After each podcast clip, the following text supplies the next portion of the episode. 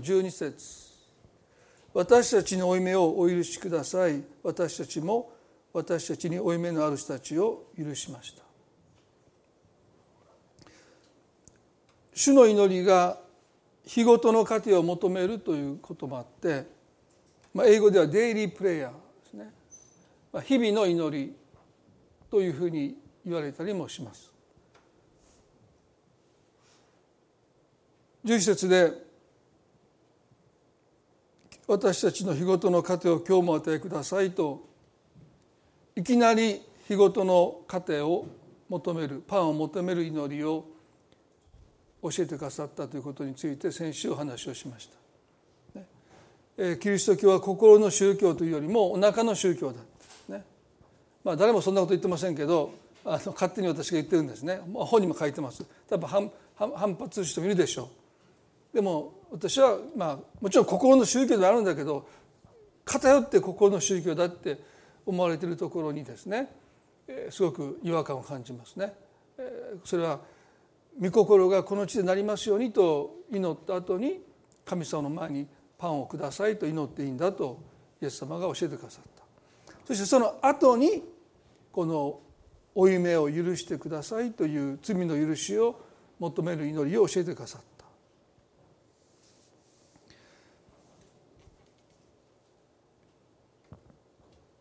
キリスト教の救いの本質は罪の許しだと思いますね。福音っていうものはさらにもっと大きなものですけどもこの救いということに絞ってその本質が何かというと罪の許しだと言えます。コロサイの1の14にはこのように書いてます。この御子のうちにあって私たちは贖いすなわち罪の許しを得ていますとあります。贖いすなわち罪の許しを得ていますということですねですから救いとは、まあ、罪の許しと言ってもいいと思います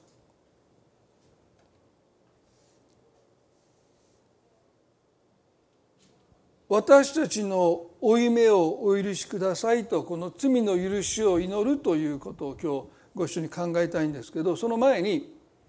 この罪の許しって一言で言うんですけど実に奥が深いですよね。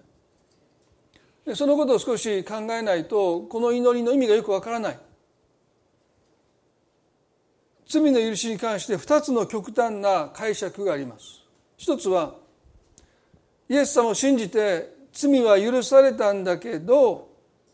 最終的にはまだ許しは確定していないっていう。まあ仮の状態。ですからまあ婚約結婚してないまだ婚約の状態。約束はしてるけどまだ結婚はしていない。だから救われたけども罪許されたんだけどまだ最終的には確定していない。ですから最後の最後まで気を抜いたらダメだ、もう亡くなる瞬間ね。最後のもう瞬間に主人の顔を見て「なんやこの人」って。ふと思ってしまったら救いが手からこぼれ落ちていくというですからもう最後はちょっと離れてた方がいいんじゃないかという、ね、もうあんまりこう罪を犯しそうな環境を作ってしまうとせっかく信仰を守ってきたけど最後の最後で腹立つなって腹を立てたらもう救いがこぼれ落ちていってしまう。まあ異端とかカルトの宗教の解釈ですよね。ですから教会に来なくなったらもう救われない。神様が離れちゃうともう地獄に行く、まあ、そういう解釈ですよね。でもう一つの過激、まあ、極端な解釈は罪の許しを頂いてるんだからもう物乞いするかのように神様許してください許してくださいなんて言う必要がないっていうですね。確かに聖書の許しっていうのは私たちの過去の罪だけじゃなくて過去現在未来も含めて私たちが犯しうる全ての罪を含めて神様は十字架で私の罪を背負ってくださって死んでくださった。もし過去の罪だけ許されるんだったら私たちは死ぬ直前にイエス様と出会っていかないともう早く出会ったら損ですよね。5歳で信じたら5年分しか許してもらえないんだからまあ、できたらもう99歳になってもう99年分許してもらった方がいいわけですからね。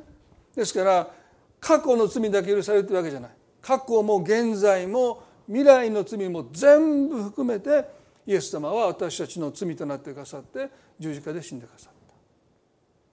た。ですから今お見せしましたこの御子のうちにあって私たちはあがないすなわち罪の許しを得ていますというこの罪の許しとは過去現在未来の罪も全部含まれています。ですから私たちがイエス・キリストを救い主と信じるならば私たちは罪許されたものとなる。もう許されたものなんです。最初の解釈のようにまだわからないんじゃなくてもうイエス様を信じた瞬間にもう私たちは罪許されたものピリオドです。そしたらなぜ主の祈りで私たちの負い目をお許しくださいと祈る必要があるのか。2番目の極端な解釈はそんな必要がもうない。そんな物乞いするかのように神様の前に許してください許してくださいなんてもう言う必要はない。許されたんだから堂々と胸を張って生きていくべきだという教え。まあ部分的には合ってます。でもなぜイエスは死の祈りこのデイリープレイヤー日ごとの祈りの中で私の負い目を許しくださいと祈ることを知られたのかそのことについて私たちはご一緒に考えたいと思いますね。まあ結論から言いますとここで神に求める罪の許しとは私たちが救われるために必要な罪の許しではないということです。ですから私たちは神様私を救ってくださいともう言わなくてもいいんです。私たちを救うための罪の許しというものはもうすでに私たちは得ているわけです。ですから主の祈りの中で私たちはそんなふうに神様私を救ってくださいという意味において罪の許しを求める必要は全くない。そしてなぜ罪の許しを私たちは祈らなければならないのか。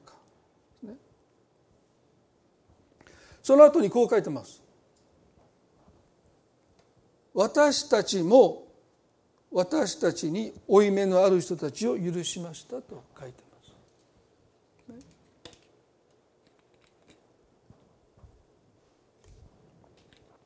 私たちは罪許されたものではありますが罪を犯し続けるものでもあります。そして罪の許しを神の前に祈り求めていくことをイエスが教えたのはクリスチャンの生き方を形作っていくのは許しです。ですから許され許していく。私たちも許され私たちも許していくというこの許しに生きるということが私たちの人生を私たちの生き方を私たち自身を形作っていくからです。ですから救いに至るための罪の許しはもう頂いてる。でも私の人生をそして私の生き方を私というものを形作っていくのは許しなんですね。でこの許しっていうのは何か悪いことをしたから神様ごめんなさいってことももちろん許しなんだけど神様が願ってる私に慣れていない。まだ私は神様あなたが願っていてくださるような人間に私はまだ到底慣れていませんというそのことに対しても私たちは許されていかなければならないということですね。例えば他者との関係でもね私は父親としてまだあるべき父親には慣れていないという不足があります。夫として妻として息子として娘として私たちは本来なるべき私にはまだ慣れていないという不足を抱えて生きている。そのことも私たちは実は許されて生きてるわけですよね。まあフードの旅路の最終章を、まあ、うちの妻が書きましたけど、まあ、その箇所が好評なんです、ね、みんなその箇所ばっかり褒めるんですね。まあいいですけど。でもあの箇所読めばですねいかに私が許されてここまで来たか。どなたかがですねうちの奥さんにすごい感謝してくださった。急にね。でそれはうちの妻が私を許し続けたので今の僕がいる。こんなに素晴らしい立派な僕がいるという、まあ、それはどうでもいいですけど。でそうなんだ。だからもう株がもう上がりましたよね。でそういうことを感謝してくださった。嬉しいのか悲しいのか、まあ、かなさんが許してから耐えてきたから、まあ、今の先生がいますよ、ね、最初ちょっとクエスチョンになったんだけどまあでもそういうことですよね。ということは私たちがあるべき人になっていくまだ途上の中において誰かが私たちを見捨てないでね。切り捨てないで許し続けてくださったから私たちは私たちになっていけるということも含めてですね。神様の許しあるいは他者からの許しっていうものを私たちは私たちが思ってる以上に必要なんだということです。何か失敗した時何か罪を犯した時だけ許してもらうことじゃないんです。本来の私に慣れていないその不足に対して。人は私たちを神は私たちを許してくださってるし人もそんなあなたを許し受け入れていてくださるからこそ私たちがこうしておれるんだということですよね。ですから私たちクリスチャンは、ね、もう罪許されて滅びから救われて天国に行けるからもう罪の許しなんて必要ないっていうのは全くの間違いです。私たちは許されそして許していく存在として生きていくそのことをですねこの主の祈りは私たちに教えてると思いますね。今日この箇所このシリーズでたびたびウィリアム・ウィリモンという方の「死の祈り」という本から引用しますけどこの彼はこここの箇所をこんなふうに書いてます。この「負債」という言葉の第一義的な意味は明らかに経済的な意味を含んでおり誰かが私たちからお金を借りているというような時に用いられる言葉です。ですからここでは比較的比喩的な意味よりも先にこの「負債」という言葉にある時期通りの意味経済的な意味を明らかにするのが良いでしょうと書いてます。まあこの「負い目」という言葉は言語では「負債」でこの「負債」というのは第一義的な意味というのはですねイエス様がこのことを教えた時にそれを最初に直接聞いた人たちです。2000年前にこの死の祈りの教えを聞いた人たちが最初この負い目を聞いた時に何を思ったか。あそれは罪のことなんだって比喩的には思わなかった。彼らは負い目よっていうことを聞いた時にすぐ借金のことをイエスがおっしゃってると解釈した。ですからイエスの教えを聞いた人々は基本的に聖書を比喩的には解釈しなかった。だからイエスがね私はパンだと言った時に彼はねびっくりしたんですよ。えパンだったんですかえ噛んでいいですかって、まあ、それ書いてませんよ。でもそういうことなんですよ。ね、聖書が書き上がった後何なパンそれはそういう意味じゃないって。これは比喩的なことだ。魂の糧としてイエス様の言葉イエス様の愛が私たちの魂の栄養になっている糧になっているって意味だというふうな比喩的な解釈が後に生まれたんだけど最初弟子たちはそれを聞いた時にもうびっくりして多くの弟子たちはイエスから離れていたと書いてますよ。もし皆さんねある人と会って「どちらさんですかパンです」って言ったらもうその人から「あ分かりました失礼します」って言ってもう二度と近づかないですよ。パンです食べてください。噛んでください。もう当時の人たちはそういうふうに聖書の言葉イエスの言葉を聞いたので結構引きましたよね。でここでね私たちの負い目をお許しくださいと聞いた時に彼らは借金のことをイエスが教えてると思いました。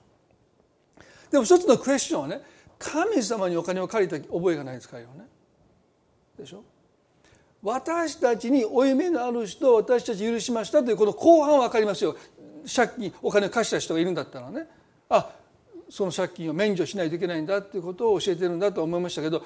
えいつ神様にお金借りたかなっていうちょっとクエスチョンがあったと思いますね。でもそれが当時の人たちが聖書に触れた時に持った疑問です。もう時義通り文字通り解釈しましたね。でそういうことをちょっと頭に置いておきたい。なぜかというと聖書の言葉を理解する上で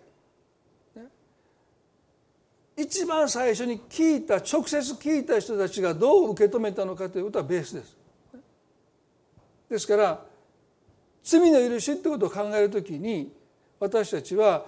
お金を貸してる人にもう返さなくていいですよという時の私たちの心の動き心の葛藤そこで私たちが経験するさまざまなことを私たちは少し想像しながらですねこの罪の許しの本質を私たちは理解していくんじゃないかな。イスラエルにはもうとっても理不尽だと特にお金を貸す側にとってはですね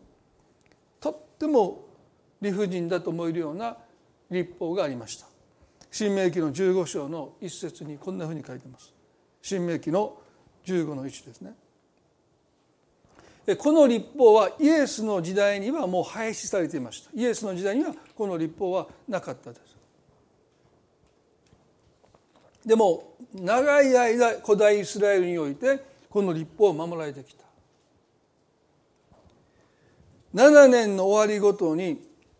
負債の免除をしなければならない。その免除の仕方は次の通りである。貸主は皆その隣人に貸したものを免除する。その隣人やその兄弟から取り立ててはならない。主が免除を布告しておられると書いてます。モーセに率いられた先祖イスラエルの先祖、まあ、推定200万の人が奴隷の地エジプトから脱出して約束の地に入っていく時にその地では7年ごとに借金を全部免除しないといけないという立法を神が与えた。すごい立法ですよね。7年ごとに。でそれはね貸して7年じゃないんですよ。彼らが約束の地に入った時から数えて7年目にはその期間に借りたお金は全部免除されてそしてそれからその7年目から数えてみれば14年目ですよね。その7年間の間にあった借金は14年目を迎えた時にはもう全額免除。ですから7年ごとにイスラエルでは、まあ、古代イスラエルでは国中の借金がチャラになるんです。ゼロになるんです。すごいですね。私今住宅ローン72歳まで借りてるんですけど7年ごとに免除されたら7年ごとに新しいマンション買いますよ。7年お金払っていけば残金がどんだけあると負債がなくなるわけですから。でこのね立法は非常に貸す側にとっては理不尽に思えるんですね。借りた人がお金を返していく責任と貸した人が貸したお金を免除する責任を天秤にかけたらどうでしょうか圧倒的に借りた人が返す責任の方が重いはずです。でしょ？イスラエルでは逆なんです。イスラエル以外の国では当然お金を借りた人が返していく責任の方が圧倒的に重い。でもイスラエルでは逆なんです貸した人が借金を免除する責任の方が圧倒的に重いんです。7年ごとに金額の大小にかかわらず貸した方が貸してるお金を全部ゼロにしないといけないと聖書が教えた。どうしてか。それはイエス・キリストの十字架が貸してる側の神様が愛する一人子をこの地に送ってまでしてその借金をゼロにするために神の御子が十字架で死んでくださったというこの十字架をもし借りた側が返す責任が重ければこの十字架を受け入れることは不可能です。どうして日本の99.9%の人がもうほぼ99%の人がこの十字架を拒むかというと貸した人には返す責任があると多くの人が考えてなんで神様が貸してる側が自分からその借金を自分の命をもって償うそんなことを、ね、人として受け入れられないと多くの人が考えてるからです。自分で作った借金は自分で返さないといけないってそう思ってるからです。なんでイエス・キリストが私に代わって死ななければならないんですか？そんなことを私は到底受け入れられないって多くの人が考えてるそれは借りた側が返す責任がはるかに重い国ではそうかもしれないだから神様イスラエルでねあなた方は貸した側がその負債を免除する責任があるんだということをなぜこんな理不尽なことをイスラエルの民に神が命じられたかというとこの十字架というものを彼らが借金を免除する度ごとに許しの神を知っていくためです。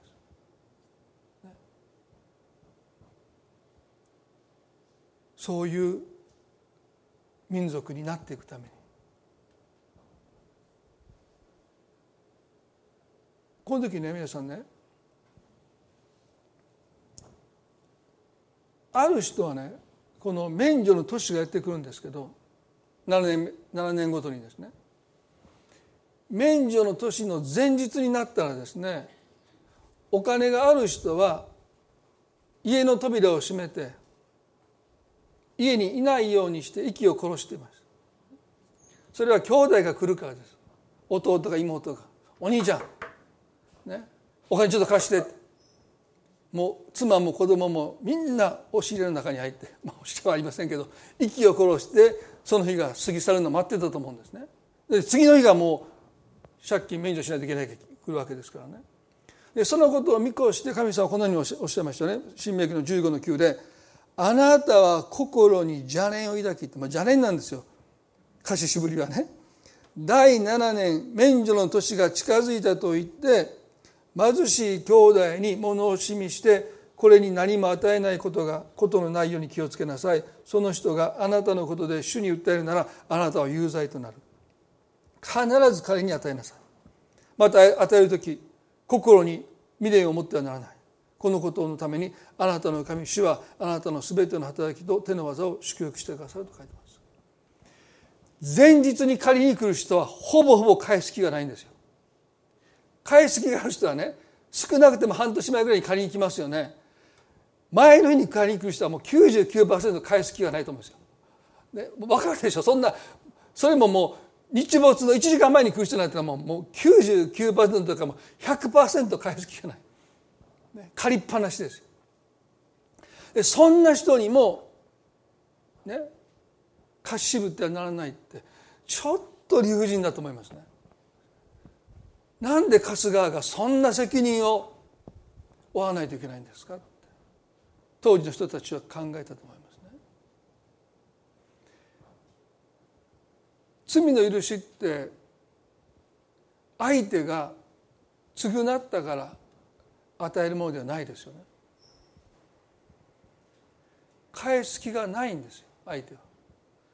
でしょ？日没の前に来たって返せないのよお金を出してそんな1時間で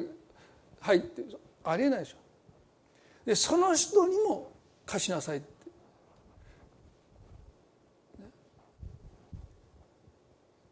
貸す貸す貸す側に神様はなんて理不尽な影響をなさるのかと私たちは思いがちですけどその後何て書いてますか？このことのためにあなたの神主はあなたのすべての働きと手の技を祝福してくださるとおっしゃった。その人からは帰ってこないけど神様がその人に代わってそれを何倍にもして祝福に変えてあなたに報いてくださるから。時々ね許しを思う時なんで私ばっかり許さないといけないんですか？でもね皆さんこの後半の約束を私たちは忘れてはならないですよね。このことのためにあなたの神主はあなたのすべての働きと手の技を祝福してくださると。言いました神様は春日に決して理不尽なことを要求していない。その人からは帰ってこないけど私があなたに返すって。それもその人がその人が返すよりもはるか多くのものをあなたに祝福を持って返していくと神様おっしゃった。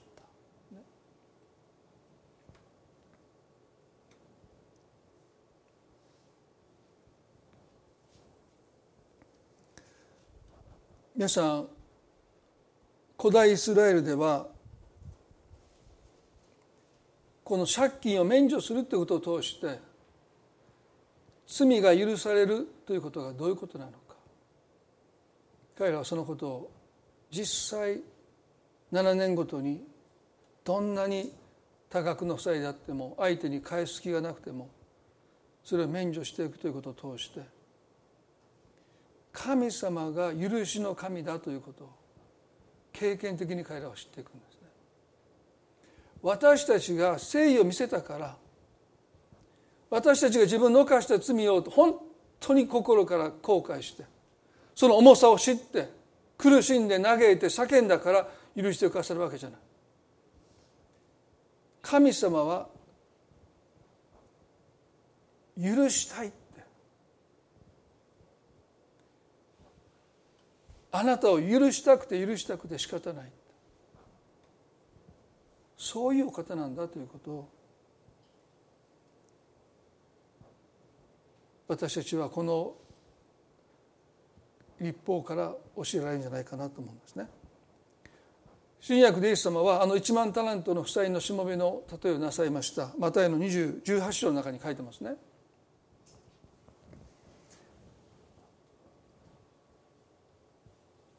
マタイの18の24から27までお読みしますけれども生産が始まるとまず1万タラントの仮なるしもべが王のところに連れてこられた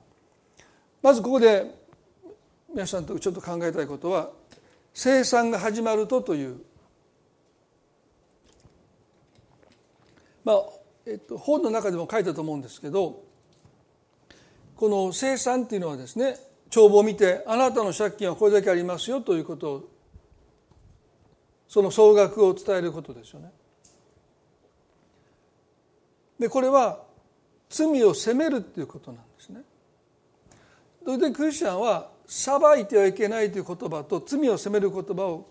責めることを混同してますね。罪を責めることと裁くことは違います。王はここで清算をしましたすなわち帳簿を見てあなたにはこれだけの借金負債がありますよということをそのしもべにそれが1万タラントでしたそれ1回で借りた金額なのか何回かにわたって借りた金額なのか分かりませんけど、まあ、少なくとも帳簿を見て私はあなたにこれだけ貸してますよあなたの借金の総額は1万タラント、まあ、これは日本円では6,000億円ですから、まあ、これはもうユダヤ的な誇張、ね、ちょっと大げさに表現するという意味で、まあ、6,000億円の借金がありますよということをしもべに伝えるわけですよね。もし罪というものが罪を責めることなしに許されるんであれば王はわざわざしもべを呼ばなくてももう彼の罪を許そうって心の中で帳消しすればいいんですよね。なかったことにしようって。でわざわざしもべを呼びつけてそして帳簿を見てその負債額を彼に伝えますそして全額の返済を求めるんですしもべは言いました、ね、返せない。そしたら妻も子供も打って奴隷として打って返しなさい。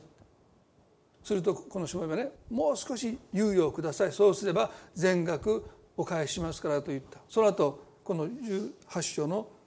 27節でしもべの主人はかわいそうに思って彼を許し借金を免除してやった。かわいそうに思うぐらいだったら最初からね免除すればいいと思うんですけど許しにはプロセスが絶対必要なんです神様がもし私たちの罪を心の中で帳消しにできるならばわざわざ一人子御子イエスを送る必要がなかったし御子イエスも十字架にかかって死ぬ必要なんかなかったんですね。かわいそうに思って借金を免除するぐらいだったら最初からね妻も子供も売って売り払って奴隷として売って借金を返せなんて言わなきゃいいじゃないかってそう私は思うんだけど罪の許しには罪が責められるということがなくてはならないんですね。もし人があなたにねあなたを許しますって急に言われたら私たちはカチンときますよね。あなたからそんなこと言われる筋合いありません。何をしたんですかだから許しを与えるためにはその人が何をしたのかどんなことをしたのかということを相手に伝えないといけないでしょ。イエス・キリストの十字架は私たちを責めてるんです。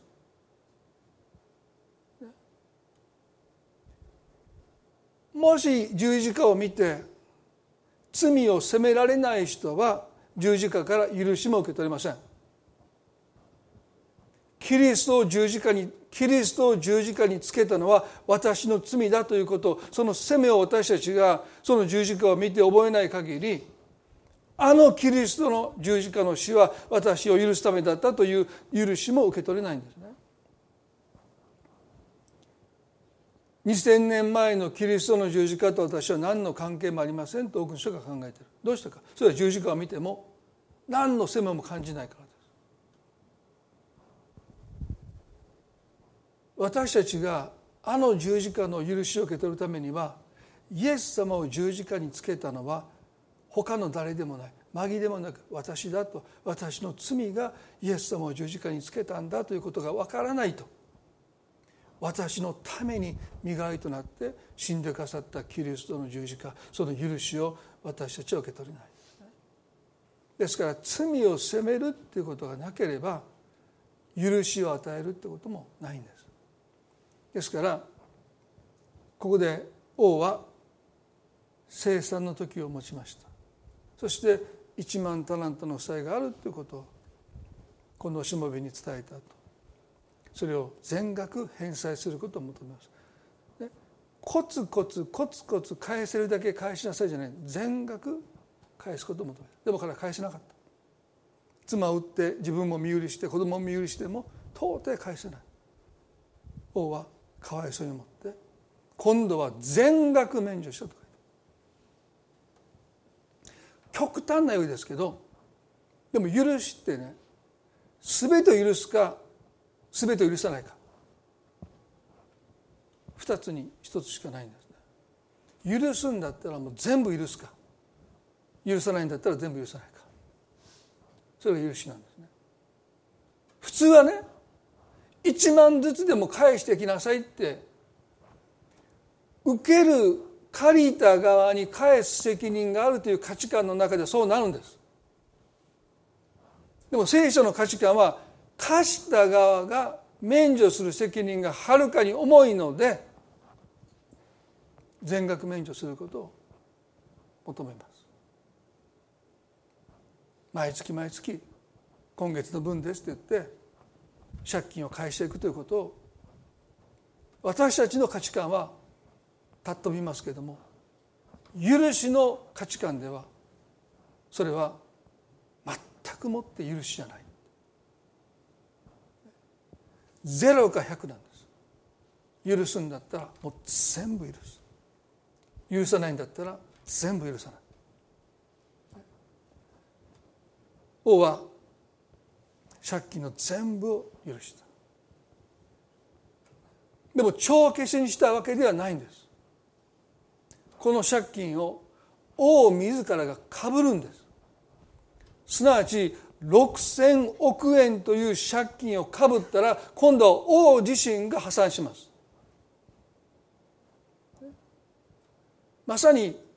神様が私たちを許すために神の一人子が十字架で死ななければならないというなんで御子イエスが罪のないお方が私たちの罪を背負って十字架の上で「我が神我が神どうして私をお見捨てになるんですか?」と叫ばなければならなかったのか。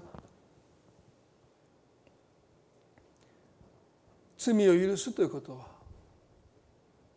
帳消しにするんではなくて貸した側がその負債を引き受けていくというですね。全くもって理解できない。でもそれがキリストの十字架なんです。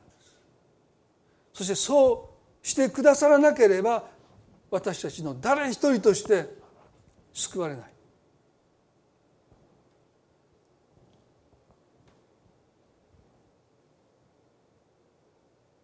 そこまでして神は私たちを許そうとされる。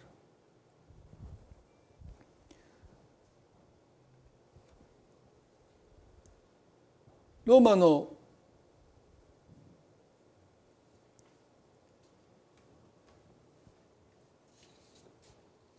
13章の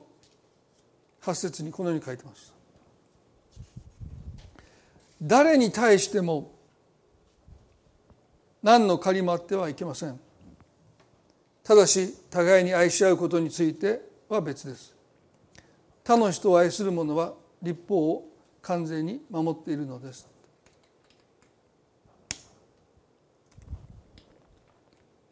誰に対しても何の借りもあってはいけません。まあ貸し借りがあってはいけません。まあこれは借金というよりも罪の負債。ただし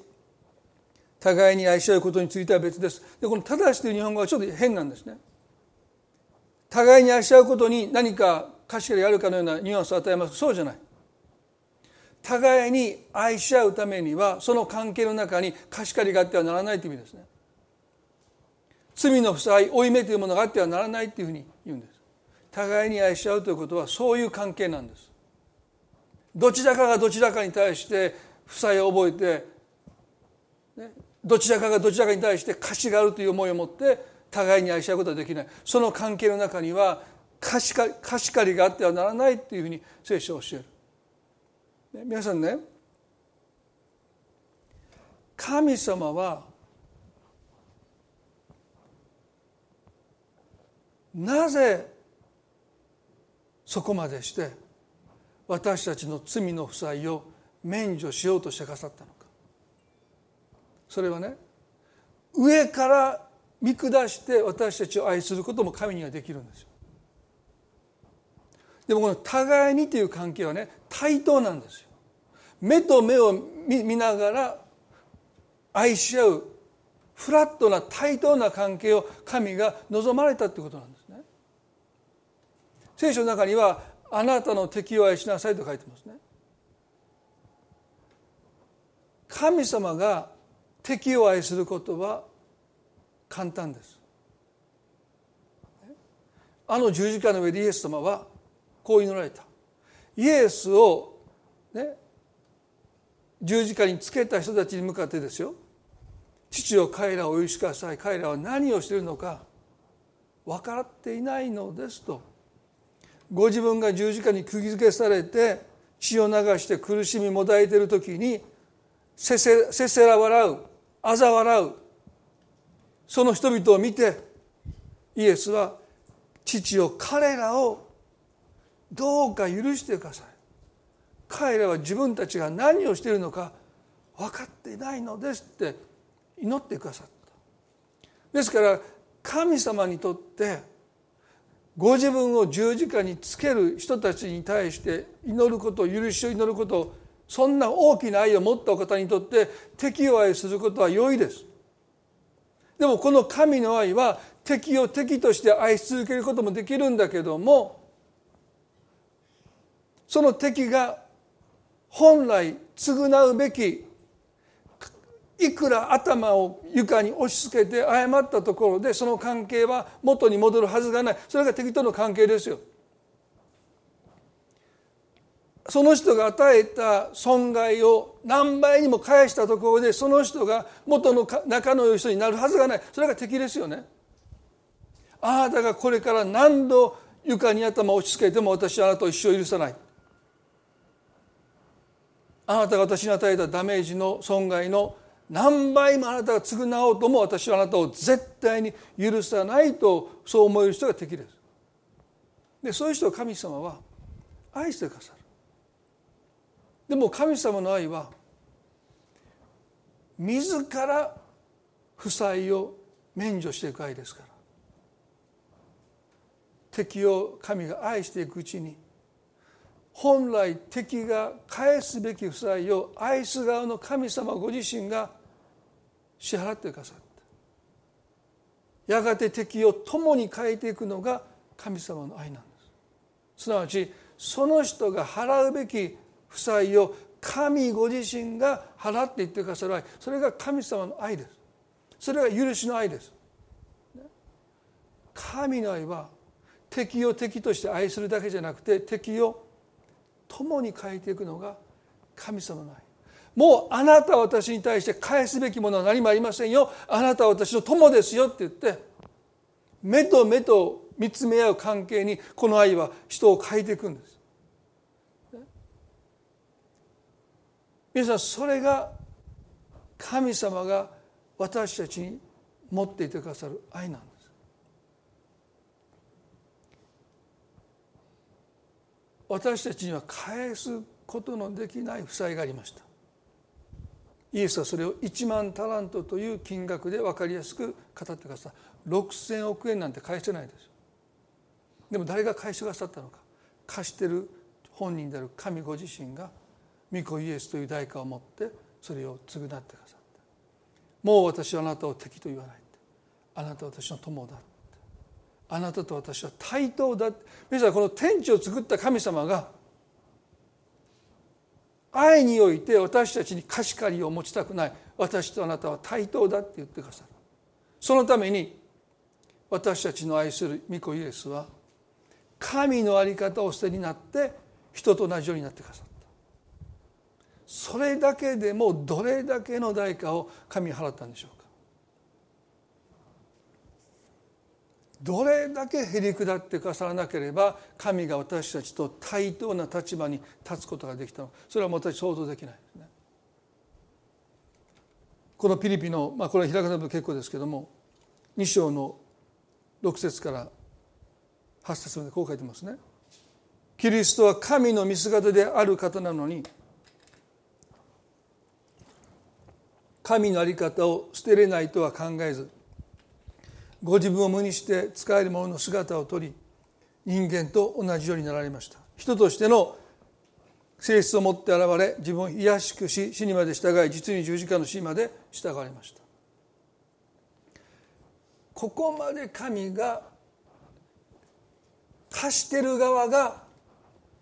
私たちを罪を免除することを願われたのは互いに愛し合うという関係を神が望まれたからですそして私はねイエス様の十字架の代価も考えられないぐらい大きいですよ。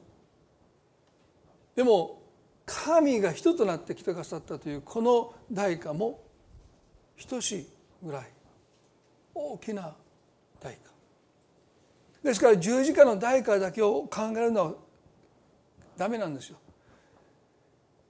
十字架にかかるために神が人となってくださったというこの代価もうだからダブルですよね。そこまでして私たちの目を見てあなたと私の間にはもう何の貸し借りもないから気兼ねなく何でも言ってくれって。負い目から遠慮がちに神様に何か物事を頼むんではなくてその関係には何の貸し借りもないのでもう何でも神様にお願いできる。何でも言える。その関係を神ご自身が願われて人となってくださってそれだけじゃない十字架にかかってまでして死んでくださって私たちの罪を許しそして敵であった私たちを友と呼んでくださって互いに愛し合う関係の中に私たちを招いてくださった。でも私たちは罪を犯す度ごとに神に対して負い目を感じて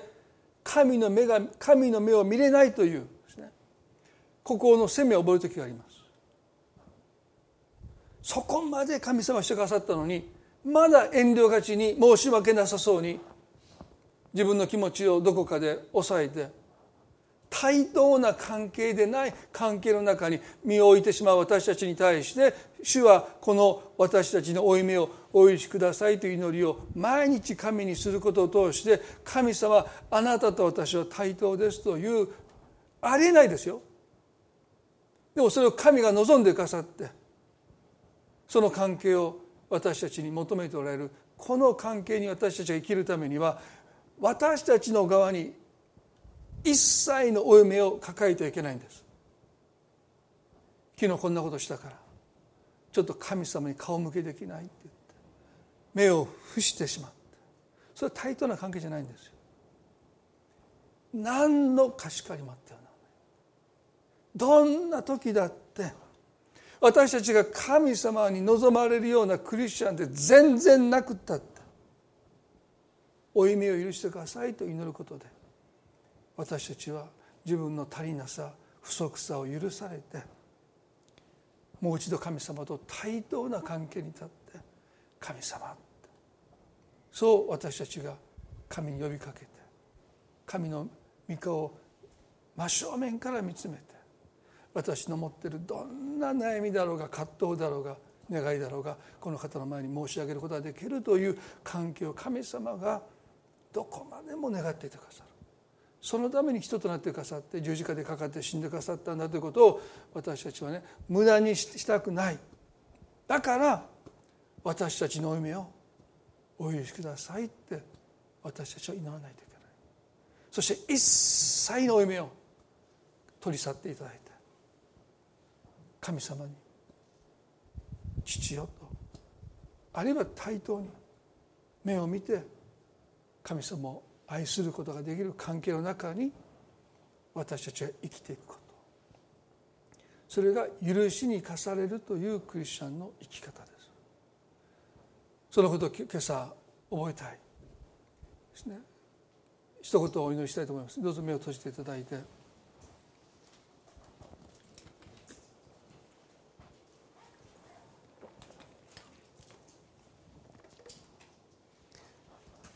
皆さんの中に負い目があるでしょうか？負債を覚えていないでしょうか？これはやらないとダメだ。そうじゃないとお願いなんか到底私にできるはずがない。もっと立派なクリスチャンにならないと。そんなふうに負い目を神に対して覚えている方がおられるならば主は言われます。私たちの負い目をお許しくださいと祈りなさい私はあなたと互いに愛し合いたい。対等な関係の中に愛を育んでいきたい。私の愛は敵を共に変えていく愛だって。そしてもうあなたは私の友だとおっしゃる。なのになぜあなたは負い目を覚えて？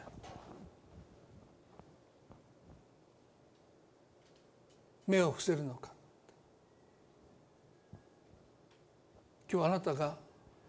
神に対してあなたの目を伏させる何か負い目引け目自分の不足足りなさ罪深さそのことで神様の顔を見れない。そんな思いを持っておられる方がいるならば主はあなたに負い目を許しくださいと祈りを通してもうすでに許してくださってるんだけども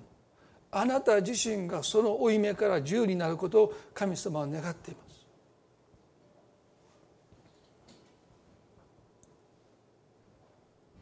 あなたがどんな状態であったとしてもです。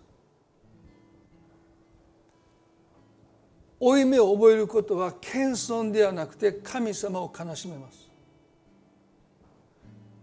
私の代価でまだ不十分なのかあなたの負債はまだ免除されないんですかあなたのために人に人となってこの地に来てくださった。あなたのために十字架で死んでくださったこの代価であなたの負債はあがなわれないんですかって。まだ下を向いて生きていかなければならないんですかって。神あなたに問うとられる私たちは言うべきです。ねもう十分ですあなたの十字架の愛。あなたの十字架のあがないで。もう十分です。私には負い目など必要ありません。もし負い目を感じるならばあなたはそれをいつも許してくださって自由にしてくださる。一言祈ります。神様今日私たちは祈ります。私たちの負い目をお許しください。あなたの御顔を真正面から見ることができますように。私たちの足りなさをお許しください。私たちの未熟さをお許しください。あなたが願ったような人にまだ慣れてないこと。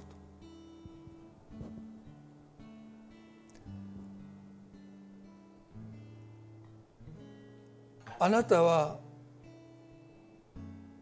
どれだけ待っていてくださったそれでもまだあなたを待たせないといけない私たちをどうかお許しください。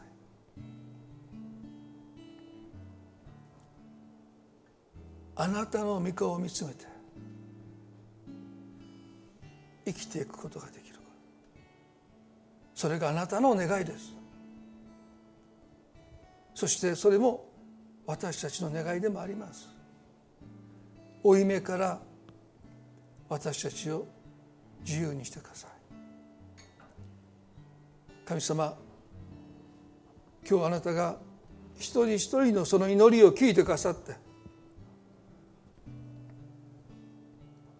負い目から自由にしてくださるように祈ります。イエス様の贖いの代価は十分ですと今日私たちは告白します。あなたの御顔を見るために私たちは顔を上げます。心にあることをあなたの前に自由に言葉にできるその関係と私たちをますます導いてください。神様今日の礼拝ありがとうございます。どうかあなたが一人一人をどうぞ祝福してくださりまたそのご家族一人一人を等しくあなたが祝福してくださることをありがとうございます。この1週間も私たちを祝福し守っていてくださるように愛する私たちの主イエス・キリストの皆によってこの祈りを見舞いにお捧げいたします。それではご一緒に神様に賛美を捧げたいと思います。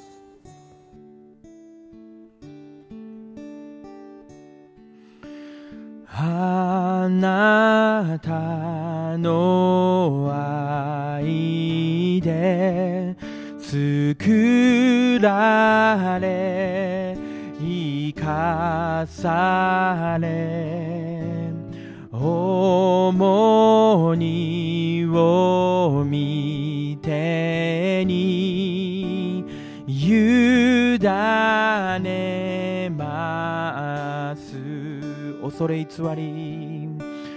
恐れ偽りあふれる世界で我は主のもの。いつまでも恵みに生きるその道で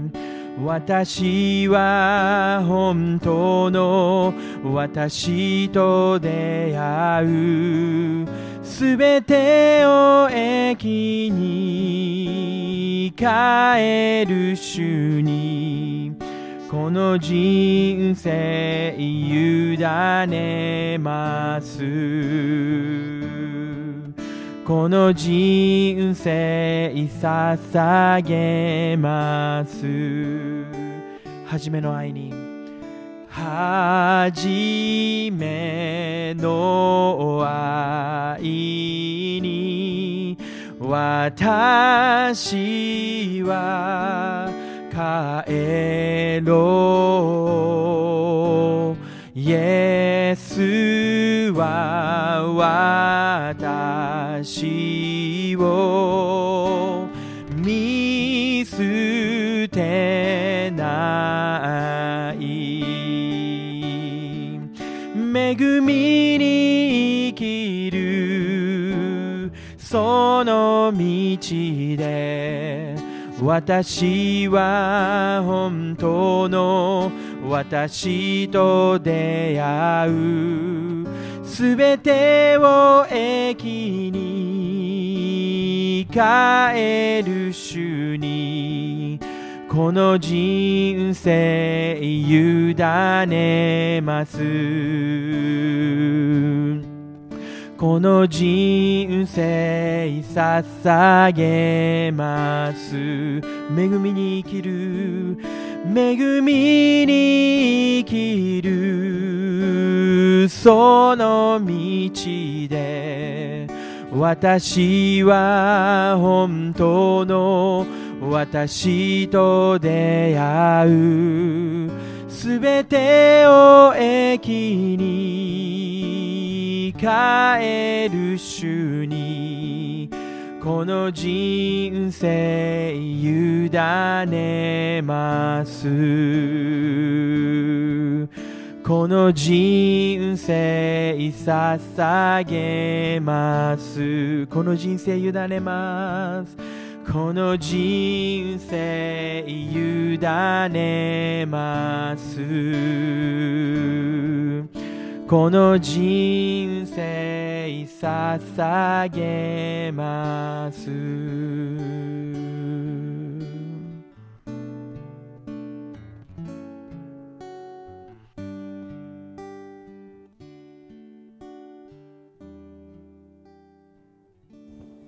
短く祈りたいと思います。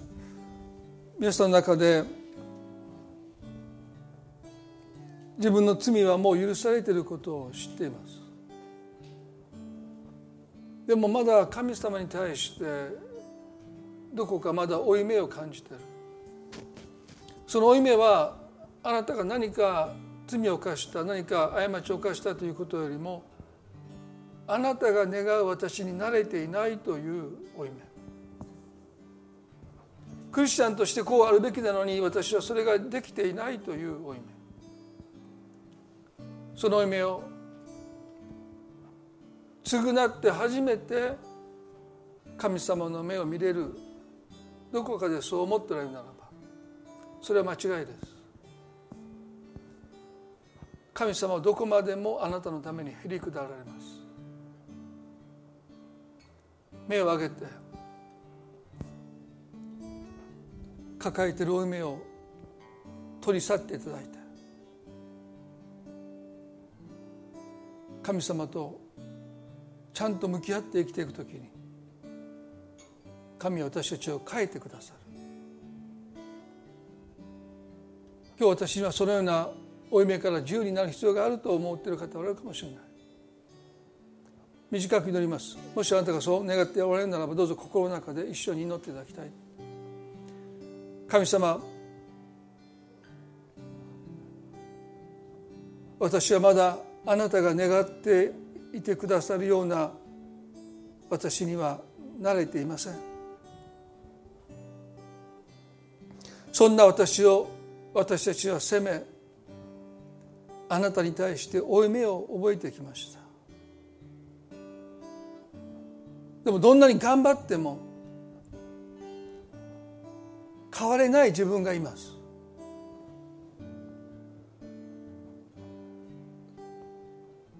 神様あなたに対して抱いてきた負い目お許しください。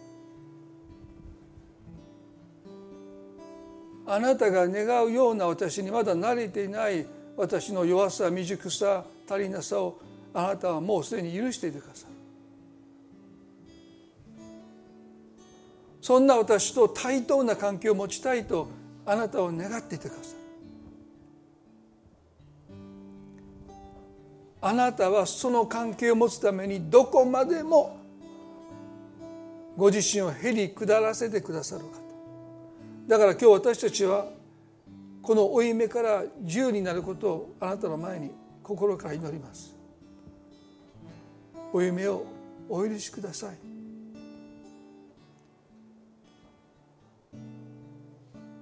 あなたが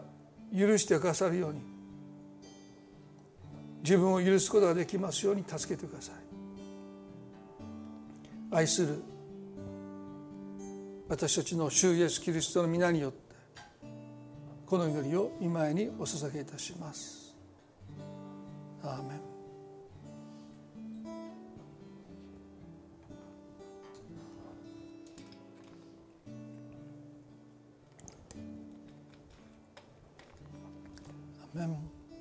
それでは今朝声で礼拝終わっていきたいと思いますけれども